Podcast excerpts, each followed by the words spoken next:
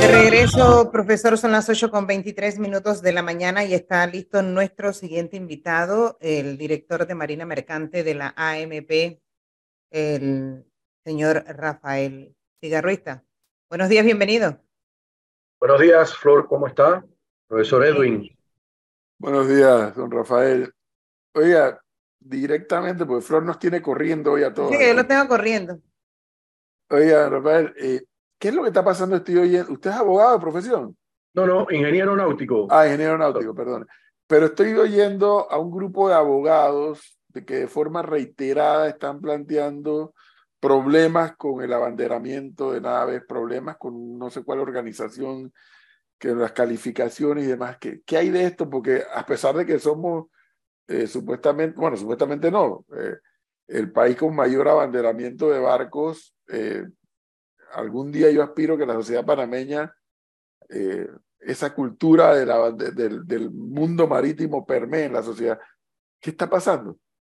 Bueno, varias cosas, profesor. Mire, eh, primero que todo, eh, para poner en contexto y que entendamos un poco, ¿verdad? Eh, las autoridades portuarias, en este caso las autoridades rectoras de puertos, nosotros tenemos tres funciones como miembros de la Organización Marítima Internacional, todos los países, ¿verdad? Primero, estado de abanderamiento, que es el registro, autoridades rectoras de puerto, que son los entes que, que, que administran la parte del cumplimiento de las naves en los puertos, y la parte de Estado ribereño. Bueno, todos los países en torno al cumplimiento eh, de las inspecciones que se le hacen a los buques que atracan a sus puertos, eh, hacen inspecciones a bordo de los buques. La flota de nosotros la han inspeccionado alrededor de 45 mil veces en los últimos cuatro años. De esas 45 mil veces, eh, tenemos un porcentaje de cumplimiento de 96.17%. Decir que el registro panameño no cumple, profesor, nuevamente es desinformar al país. Ahora bien, hablando del caso puntual de la lista publicada por el, por el memorándum de entendimiento de París, sí hay una situación muy particular la cual nosotros reconocemos. Allí, eh, de, la lista blanca, o sea, o sea e, ellos, ellos califican de, en la lista blanca, lista gris y lista negra el cumplimiento de las naves que atracan a sus puertos. Nosotros desafortunadamente tenemos una situación muy particular en ese lugar y se nos incluye, salimos de la lista blanca y se nos incluye en la lista gris. ¿Qué significa esto? Esto no es ninguna multa para el país, esto, esto simple y llanamente es un tema de estándar de cumplimiento en cuanto a las normas que se le aplican a las naves. Esto no implica más nada que no sea que los buques de nosotros que van a llegar a estos puertos van a tener una inspección un poco más rigurosa que los que están en la lista blanca. Claro, esto pudiera interpretarse como, como que las compañías nuestras eh, van a decidir quizás tomar naves que están en lista blanca. Bueno, eso es una situación que nosotros tenemos que ver uno a uno en cada uno de los casos con estas compañías. Pero contrario a eso, profesor, nosotros por primera vez el registro de buque ingresa al plan de cualidad del de, eh, guardacosta de Estados Unidos, que lo hablamos acá. Entonces, en un lado cumplimos y pasamos, entramos por primera vez en 20 años, y acá pues una situación muy particular, reitero, reconocemos que tenemos que redoblar los esfuerzos para que la flota regrese a la lista blanca. Entonces, creo que allí le puedo dar eh, eh, un pantallazo bastante rápido de cuál es la situación en particular del Paris MOU. Ahora, ¿Por qué será esto? Si ustedes hacen un poquito de memoria, nos han escuchado a nosotros hablar anteriormente de la revisión del modelo de negocio, la reingeniería de los procesos, eh, la inversión en tecnología. Nosotros finalmente, a, a finales del 2022, valga la redundancia, logramos desarrollar una herramienta tecnológica que nos permitía ver con más claridad los buques que operan en estas áreas en particular. Allí hay una flota de mucha edad, profesor. Allí hay naves de más de 30 años, lo cual nos pone en riesgo. En estas naves hay que eh, tomar decisiones, ¿verdad? O, cumplen o mejoran su estándar o simplemente van a tener que salir del registro. Aparte de eso, Las organizaciones reconocidas, que son compañías que el Estado panameño delega en ellas la función de certificar los buques, nosotros las estamos auditando, producto de estas situaciones. Y hemos encontrado que cuatro de estas compañías han sido suspendidas. Mire, han sido suspendidas y no descartamos cancelarlas, porque hemos encontrado que no están reportando las cosas como debe de ser. Y los inspectores de bandera hemos suspendido y cancelado alrededor de 40, de 250. ¿Por qué todo esto? Bueno, porque si todo el mundo hiciera su trabajo como debe de ser, la flota panameña no debiera de tener este tipo de situaciones. Y nuestras naves debieran de pasar todas las inspecciones a nivel internacional de manera correcta. Aunque, reitero, 96.17% de cumplimiento en 45 mil inspecciones que ha tenido. Pero, don Rafael, ¿quién es todo el mundo? Si dice, si todo el mundo hiciera su trabajo, porque incluso gente que está vinculada al tema me dicen que la amenaza que tiene el abanderamiento panameño, la amenaza que, que entiendo que siempre es un competidor, ¿cómo se llama? El país allá en África, el país que invento de los gringos. Eh, eh no, sé. Liberia. Liberia. Ajá. Que Liberia, sacó, o sea, que siempre ha sido un competidor de Panamá, pero que ahora ha adoptado una serie de métodos y de, de cuánta cosa tecnológica. Es que son dos cosas, profesor. Es que son dos cosas. Uno es la competitividad y el otro es el cumplimiento. ¿verdad? Lo que está haciendo la corporación es lo propio. Ellos están compitiendo. Lo que no estamos haciendo nosotros es lo que el, el modelo de negocio de nosotros no nos permite. Mire, nosotros acabamos de revisar la ley 57, la ley general de Marina Mercante. Finalmente, después de un año prácticamente de esfuerzo, la, reforma a la ley la llevamos a la Junta Directiva, en su texto, la Junta Directiva lo aprobó y ahorita va para el Ejecutivo y luego al Legislativo. Entonces, eh, está el tema de la modernización. Hablamos aquí en uno de sus programas el tema de, de recurso humano, la capacitación, el mantener ese flujo de personas. Entonces, si nosotros queremos competir como proveedores de servicio en el mundo, tenemos que tener tecnología, personal capacitado, y hay que tener un marco legislativo que nos permita ser mucho más flexible. Y lo tenemos. Y lo tenemos. Bueno, estamos trabajando en eso, profesor. Estamos trabajando en eso. De hecho, acabamos de publicar hace poco, supongo que lo vieron, la plataforma, el registro electrónico de naves, donde nos estamos moviendo de la realización del proceso de registro de manera manual a un registro de forma electrónica, pero eso va de la mano de la reforma de la ley. Recuerde que aquí, por ejemplo, profesor, yo no soy abogado, pero eh, eh, he aprendido un poco en el camino. Por ejemplo, una compriventa de buques que se haga en Japón tiene los documentos en el idioma local japonés, hay que traducirlo a inglés, autenticarlo y legalizarlo, y luego a español, autenticarlo y legalizarlo. Y eso tiene que venir hasta Panamá para que los abogados lo entreguen en la Autoridad Marítima de Panamá. Profesor, eso no es competitividad. Los documentos los tenemos que aceptar en inglés y los tenemos que aceptar de manera electrónica. ¿verdad? Entonces, si no cambiamos el marco regulatorio, si no actualizamos la norma, si no nos adecuamos a lo que necesitan los mercados, lastimosamente el tema de el primer lugar de abanderamiento eh, eh, va, a ser una utopía. Nosotros queremos ser el primer registro y no queremos adecuarnos a los mercados. Mire, nosotros lo, hemos dicho en más de una ocasión desde que llegamos a la administración marítima. De hecho, eh, eh, eh, algunas personas pues lo han tomado de una forma negativa y, y, nos han estado pues presionando y tal en ese camino. Nosotros lo hemos dicho estadísticamente hablando. No hay manera de que el registro panameño continúe siendo el primer registro de abanderamiento de buques si no revisamos el modelo de negocio. No se puede competir. No con lo que Rafael, perdóneme. Entiendo ese razonamiento que usted me está dando. Es muy claro pero la gestión del presidente Cortizo, en compañía del director de la AMP, que se me olvida el nombre ahora mismo, lleva ya va cuatro años, va para el quinto año. ¿Qué sí, han hecho estos cuatro años? Sí, señor, hemos hecho muchísimo, hemos hecho muchísimo, más de 400 millones de dólares en recaudación fiscal.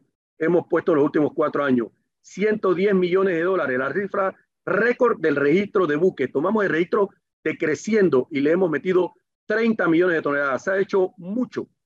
Lo que pasa es que eh, al final no logramos, eh, hombre, al, cómo hacer para que el registro vuelva a ser el, el, elegido completamente por los mercados internacionales. ¿Cómo lo hacemos? ¿Verdad? Si no tengo, y si no tenemos la norma que me... Recuerda que nosotros somos... Pero ¿por qué no la tenemos, profesor? Nosotros somos funcionarios públicos. Ya sé, y pueden hacer lo que, solo pueden hacer lo que la ley les, les permite, pero Al por cual. eso le hago la pregunta. O sea, yo que de, de, Marina no sé nada más que ahí enfrente, yo me asomo a mi ventana y veo el Océano Pacífico, eso es lo único que sé de Marina. Pero si yo tengo una competencia Ajá, y veo lo que la competencia me está haciendo para quitarme mi participación del mercado, ajá, yo tengo que ver yo qué hago para que eso no ocurra. tal cual. Tal Entonces, la pregunta por eso es, bueno, pero ¿por qué no lo tenemos? O sea, ¿qué Bueno, hay que déjeme hacer? decirle dos cosas, déjeme decirle dos cosas. Yo entiendo, yo entiendo su frustración porque, porque yo la siento igual. De hecho, cuando yo me siento como director de Marina Mercante, me entero de que la Cámara Marítima y Apademar le entregaron estudios de mercado en un momento determinado a administraciones anteriores donde le daban esta problemática y las administraciones hicieron muy poco al respecto. Nosotros entramos aquí en julio de 2019 y lo primero que, y lo primero que propusimos nosotros a finales de ese año fue la revisión de la ley 57, pero se nos mete la pandemia y tuvimos que parar esa revisión, finalmente lo logramos hacer. No, no, a ver, inversión en tecnología, ¿cómo hacerlo si toda la inversión estaba eh, eh, dedicada a los temas eh, de, de, la pandemia? entendamos algo, las respuestas aquí no son de un día para otro. Aquí había que, no, nuevamente, había que revisar a fondo las falencias del sistema y proponer mejoras. Sí, nos ha demorado cuatro años y, y eso es innegable. Don Rafael, pero, una de cal y una de arena, porque pudiera usted ser. lo sabe mejor que yo, porque usted es el especialista. Yo simplemente aquí toco un tema que me, me, porque lo estoy oyendo de varios abogados y me preocupa yo, pero ¿por qué no vamos a dejar tumbar? Bueno, usted ya nos ha dado algunos elementos. Una de cal y una de arena. El nuevo sistema, me dice este oyente, el nuevo sistema de contabilidad del servicio de Marina Mercante es AAA1. El sistema está en línea de forma tal que ya no se utilizan recibos físicos. Se Así sabe es. exactamente cuánto se factura al minuto en todos los consulados de Marina Mercante y en la AMP. Así es. Esto dice este oyente. Ese es un sistema que hemos diseñado en esta administración, profesor, y se ha implementado de manera transversal en todos los consulados. Facturación electrónica que nos permita a nosotros ver exactamente lo que está pasando en cada oficina nuestra en el mundo. Eso tampoco existía. Ya leí la de Cal, ahora le voy a dar la arena. Y la arena, usted nada más dirá eso es mentira, o eso es verdad, o eso ya no es así, porque es una información que me llega de usted que no sé cuán, relevante sea. Dice, el señor cigarruista era el asistente del CEO del registro de Liberia, que es panameño, Alfonso Castillero, desde el gobierno pasado. En este gobierno llega como director general de la Marina Mercante, mientras su jefe sigue siendo el CEO del registro de Liberia. Y el registro que más ha aumentado en este quinquenio es el de Liberia, dice este oyente. Eso, sí, es ¿qué hay de cierto. sí es cierto, yo no lo niego, eso es parte de mi recorrido profesional. Yo soy un Sí. profesional egresado de la Marina Mercante, ¿verdad? Y, y, y, y, en efecto, de hecho, mi hoja de vida lo tiene y está publicado en mi, en, en mi currículum en la página web de la Autoridad Marítima de Panamá. Yo era el gerente regional para el registro liberiano de buques, atendía Panamá, Centroamérica y Sur. Y no es mentira y no lo voy a negar nunca en mi vida. Eso es parte de mi Sí, carrera. sí, fue su trabajo. Hizo su Tal trabajo. cual, tal cual. Ahora, ¿Es cierto que es el registro que más ha aumentado en este quinquenio? Sí, señora, sí es cierto. Y al final no es solamente el registro de Liberia el que crece. Hay, hay 10 registros más compitiendo con nosotros. No Oiga, es y- solamente Liberia. por eso digo, o sea, esto es, me imagino que esto es una competencia permanente, asumo. Continua, asumo. continua, Y continua. si nosotros que tenemos el canal, los puertos, la zona libre, todo lo que hablan los expertos del sector logístico, que el ferrocarril, que el canal seco, que etcétera, si no tenemos claridad que estamos en una competencia, nos vamos a enredar porque por eso le hice la pregunta, bueno, ¿qué hay que hacer? Usted nos da alguna de las respuestas, pero pregunta entonces, en el año de gestión que le queda a la actual administración, ¿creen ustedes que podrán dejar la ejecutoria necesaria para que sigamos siendo como país robusto en la competencia por el abanderamiento de barcos y en el cumplimiento de todas las, las exigencias? Mire, yo, yo, yo voy a ser muy responsable en mis comentarios. Primero que todo, eh, hombre, nosotros mismos los panameños somos muy críticos de nosotros. Si usted ve los periódicos, por todas partes están en este momento en un tema en, torno a la competitividad de registro. Al mismo tiempo, se nos llamó bandera de conveniencia por mucho tiempo. Aquí se creció de manera descontrolada, profesor. ¿Quién hablaba de cumplimiento internacional en la flota hace 15, hace 20 años, hace 10 años? Muy poca gente. Nosotros creamos eh, una unidad que se dedica a hacer la debida diligencia de las embarcaciones. Hoy día, a nosotros no se nos abanderan naves con poco cumplimiento internacional, ni, ni, ni tampoco naves que han sido listadas o vetadas eh, eh, por el Consejo de Expertos o el panel de expertos de Naciones Unidas, cosa que pasaba antes. Por ejemplo, mire, el, el, el tema de la flota de Irán se nos criticó en un momento. El problema no, no, a ver, nosotros cancelamos la flota. Esa flota nunca se debió aceptar aquí en Panamá, pero se aceptó para los años 2017-2018. Esa flota no le iba a aceptar nadie en el mundo. La aceptó Panamá. ¿Por qué? Porque no se tomaron las medidas en cuanto al nivel de riesgo que representaba esa flota en un momento determinado. Esas cosas se han corregido y se van a seguir reforzando y robusteciendo. Entonces, yo creo que decir que la autoridad marítima no está haciendo lo propio en torno al registro no es lo justo. Yo creo que el tema de competitividad no lo resuelve únicamente la autoridad marítima. Esto es un tema que hay que verlo como sociedad. Esto es un tema que tiene que ir a la asamblea, tiene que ir al ejecutivo, a la asamblea y lo que hemos propuesto como, como medio marítimo, como sector marítimo, en, en, en las sesiones que, ojo, la reforma, la, la, la revisión de la ley 57 o la reforma que estamos proponiendo viene de un diálogo, de un consenso de los actores del sector. Y a estas personas, profesor, que son expertos marítimos, que salen en los medios, yo nunca los vi en esta mesa. Yo nunca los vi sentados en la mesa discutiendo con nosotros la problemática de registro. Yo los veo, sí, desde, de, desde una esquina criticando la gestión, que pareciera ser críticas malintencionadas y no buscando el beneficio de registro. De hecho, escuché a un experto decir que registro panameño en más de 30 años no había estado en una lista gris o en una lista negra. Bueno, déjeme decirle hechos reales. 2007, 2006, 2007, 2008 y 2009 el registro panameño estuvo entre lista gris y lista negra del Paris MOU. Esto no es una excusa, profesor. Yo lo que estoy tratando de decir es que desinforman al país. Hablen con la verdad. Hablen con las cosas como son. Nosotros reconocemos que hay un problema de competitividad. Y de hecho lo dijimos en un desayuno de la Cámara Marítima, muy responsablemente. Y eso después nos costó estar en la primera plana de varios periódicos donde nos atacaban porque nosotros reconocíamos el problema. Hombre, tienes que reconocer el problema para sentarte, enfrentarte e introducir soluciones. Pero ¿quiénes se sientan a trabajar sobre eso, profesor? Muy poca gente. Se sentó a Pademar, se sentó el Colegio Nacional de Abogados, Cámara Marítima, la Asociación de Oficiales de Marina, se me quedan algunos otros. Pero tenemos la ley. Ahora, ¿esa es la solución? No.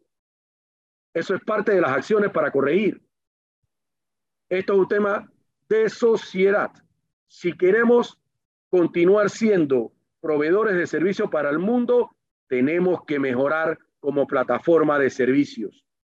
Alguien me decía, el problema es que la autoridad marítima es una institución del Estado. Yo digo, no, ese no es el problema. El problema es que el Estado, como ente, no entienda dónde competimos nosotros a nivel internacional. Ahí veo un punto que usted me hace reaccionar, don Rafael exactamente, yo reitero, yo que no sé nada del tema. Sé que tenemos dos océanos, sé que tenemos el canal, sé que tenemos puertos, lo que dije hace un momento. Pero una pregunta que a lo mejor no sé si la respuesta pudiera ser comprometedora para usted y ese no es mi propósito. Pero es que yo siento, Rafael, que yo siento, yo como un ciudadano común y corriente que nada más le presta atención a los hechos del país, y no con este gobierno, sino con todos. Yo siento que la autoridad marítima va por aquí y el canal va por acá. 100%.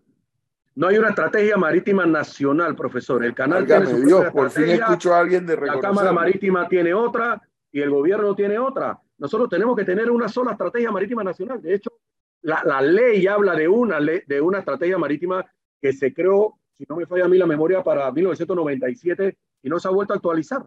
¿Y por qué no se ha vuelto a actualizar? Porque es una ley. Y usted sabe lo complicado que es actualizar una ley. Yo entiendo la buena voluntad de las personas que interactuaron en torno a esa estrategia marítima en aquel momento, pero haberla puesto como una legislación nacional, no sé si haya sido eh, eh, lo más apropiado.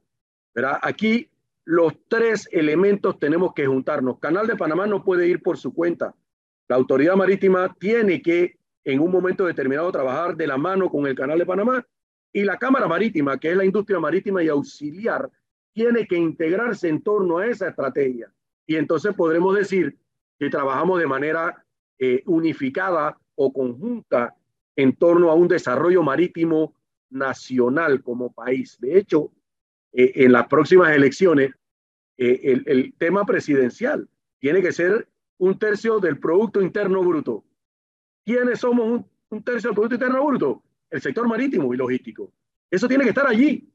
Pero eso entonces, formar parte de la discusión. Pero Rafael, sí, Ruiz, entonces la impresión que a mí me queda, reiterando que no sé nada del tema, y por eso aquí cuando abordamos temas especializados como este, pues buscamos a los que saben, como en el caso suyo, que sabe y que además es, servidor público. Entonces pareciera que lo que ha hecho falta es liderazgo, porque a mí no me gusta la idea que el canal ande por un lado que los puertos anden por otro, que la autoridad marítima ande por otro, que la bueno, ya la Cámara Marítima es un tema de, de un gremio empresarial, pero aquí, por ejemplo, se fundó una vez un, un gabinete logístico. ¿En qué quedó eso?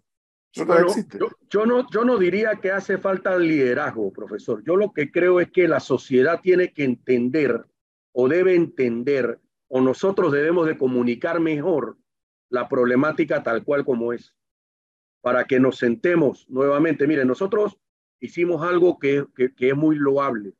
Nosotros buscamos a la Universidad, a la Universidad Nacional con, con, con, para que liderara la revisión de la Ley 57. Ellos lo hicieron a través del instituto eh, eh, designado para manejar el diálogo en torno a pues, estos temas sociales. Ellos lideraron la mesa. Nosotros depusimos cualquier interés que pudiéramos tener como institución. Formamos parte de la discusión, vuelvo y le repito. Nosotros revisamos 188 artículos y, y fueron más de 300 horas de trabajo en torno a la reforma de la ley. Yo no creo que haya sido liderazgo. Yo lo que creo es que todo el mundo jala para su lado, profesor. No puede ser.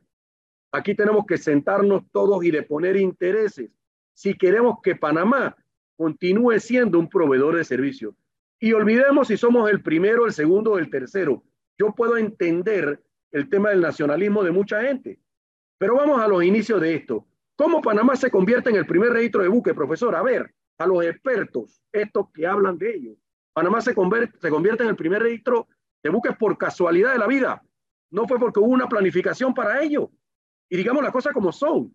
Aquí hubo una, una guerra civil en Liberia, que era el primer registro para los años 80 y 90, y, producto de esa guerra, sí, existía una plataforma en torno a eh, eh, las sociedades anónimas que Panamá tenía para ese momento. Y se logró atraer a estos armadores, pero no fue una gestión de gobierno de ese momento que trajo esto acá. Estos fueron firmas de abogados que en un momento determinado aprovecharon la oportunidad y traímos este flujo de embarcaciones y de propietarios de naves que querían salir de este lugar que no les daba la tranquilidad que ellos querían, que era un país que estaba en una guerra civil con el dictador Charles Taylor. Entonces, de allí nace que Panamá se convierte en el primer registro de buques. Hicimos lo propio por 20 años para mantenernos. Bueno, sí, pero la ley 57 data de 2008. Se revisó una sola vez en todo este tiempo. De hecho, firma electrónica no está incorporado documentos electrónicos, no está incorporado, vuelvo y repito. Entonces, hay que revisar el modelo de negocio, profesor. Nosotros tenemos que ser conscientes que con una legislación panameña yo no voy a ir a Japón, a Corea, a Grecia, a convencerlos a ellos a hacer la cosa a la manera nuestra. Profesor, eso es equivocado. Hay que ir a entenderlos y hay que tener la flexibilidad y la capacidad de adaptarse como un proveedor de servicio. De hecho, los proveedores se adaptan a la demanda. ¿Sí o no? Si queremos competir. Eh, Si no, entonces, ¿qué pasa? Simplemente nos quedamos como Blockbuster o Netflix. Y ahí hay un ejemplo, Blockbuster y Netflix. ¿Dónde estábamos hace 20 años? Todos yendo a las esquinas a buscar una película en un cassette. Hoy, ¿dónde está Blockbuster? Y ahí está la historia. no está. Bueno, los dueños de Netflix fueron a Blockbuster a comprarle el negocio y Blockbuster le dijo, no señor, yo soy el, el que tengo la hegemonía aquí y yo me quedo como el líder del mercado. Y ellos dijeron, bueno, ok, nos veremos en algún momento de la historia. ¿Dónde está Blockbuster hoy día? Bueno, eso es lo que pasa, profesor. Nosotros tenemos que Bueno. adecuarnos al tiempo. Tenemos que ajustarnos al tiempo. Oiga, y tiempo es lo que no tenemos ahorita, pero déjeme hacerle una pregunta para despejar la curiosidad de los oyentes. ¿Es verdad que abandona el gobierno y se regresa al registro de Liberia? Bueno, Flor, mire, yo creo que nosotros los profesionales tenemos la oportunidad de desarrollar nuestra profesión en donde eh, eh, creamos que más nos conviene. Yo no quiero dejar eh, eh, eh, mi país para irme a otro país a trabajar. Yo quiero quedarme en Panamá, por eso regresé a Panamá, ¿verdad? Pero nuevamente, eh, estos son gestiones gubernamentales, aquí se está por un periodo, ¿verdad? Yo no lo sé, yo no sé qué va a pasar conmigo. Yo lo que le puedo decir es que yo estoy aquí hasta el último día y yo vine a entregar todo mi conocimiento de manera desprendida con el sistema. Yo no vine aquí a pensar que yo regresaba a Liberia, ni me interesa regresar a un lugar o al otro. Yo me quiero quedar en Panamá. Ahora, yo voy a explorar mis posibilidades de trabajo en un futuro determinado. Oye, Y eso pero- yo creo que todos tenemos el derecho a hacerlo. Pero eso iba a decir, pero la gente tiene derecho a aspirar a trabajar aquí, allá. Ah, no, claro, pero nada más profesionalmente quiera o pueda. La gente ¿no? quiere saber. Yo, yo creo que ellos están concentrados en lo menos importante. Rafael Cigarruista aquí ahorita mismo es una pieza dentro de este rompecabezas. Aquí tenemos que ver la figura completa y no la esquina del cuadrado, Flor. Yo creo que aquí la figura completa es la competitividad de Panamá, el modelo de negocio de registro. Una, una consulta, Rafael. Eh, ¿Usted no cree que el ministro de Asuntos del Canal debiera ser el mismo que es el director de la AMP? Bueno, yo lo que creo, profesor, es que eh, tiene que existir una sola estrategia marítima Así nacional. es. Pero es que la gente del canal creen que son un país distinto. Pero Y el ¿quién se encarga de eso? ¿Qué? ¿Quién se encarga de que, de que trabajen Bueno, juntos? Bueno, Rafael no está de acuerdo conmigo, pero es que yo sí creo en el liderazgo. Creo que el presidente, llame recortizo, llámese como se va a llamar el que gane la elección, y dice, ¿sabes qué? Tú vas a ser ministro de Asuntos del Canal y vas a ser director de la MP. Y tú vas a elaborar, a, ejecutar la estrategia marítima del país, no la del canal, porque es que el ca- no puede ser que cometamos el error que el canal tenga una estrategia diferente a la del país, ni el país diferente a la del canal. El canal tiene que entender que es parte de un todo.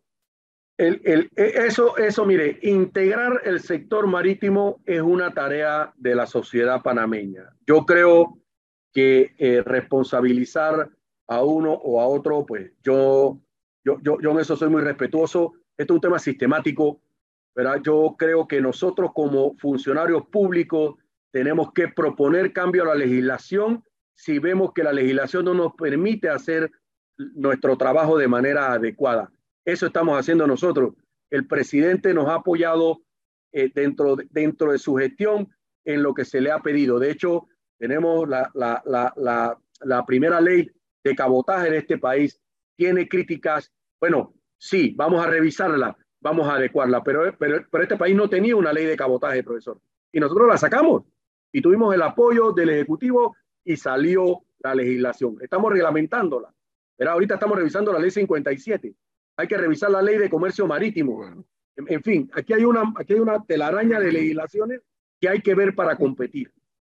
Y, es un, y es un sector que le aporta mucho al país y que Mucho dinero. indica que pudieras aportar mucho más del que actualmente aporta. Por bueno, supuesto que sí, profesor. Por vamos, supuesto a que sí. seguir, vamos a seguir de la pista este y otros temas en torno al sector marítimo. Don Rafael Cigarrita, muchas gracias. Gracias a ustedes por la oportunidad, Flor, profesor, y al resto del equipo. Hasta luego. Gracias. Que tengan buen inicio de semana. Igual.